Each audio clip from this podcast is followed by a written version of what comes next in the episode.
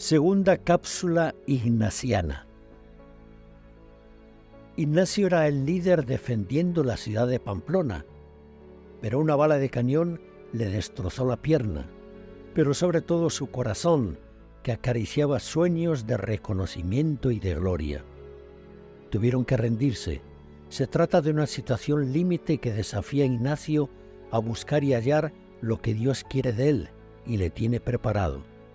Pero más digna de mencionarse es la batalla que libra Ignacio, no en el campo de batalla, sino en su mundo interior, pues se hace consciente que es allí donde toma consistencia y eternidad.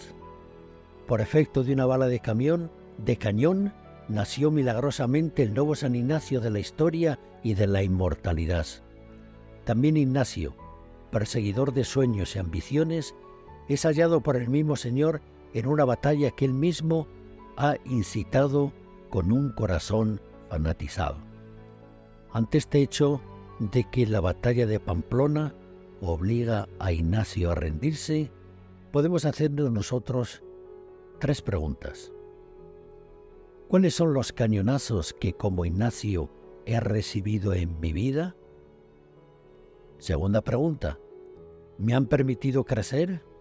¿Cómo? ¿De qué manera? Y tercera pregunta, ¿puedo decir que se han tratado de heridas que han salvado mi vida? ¿Por qué?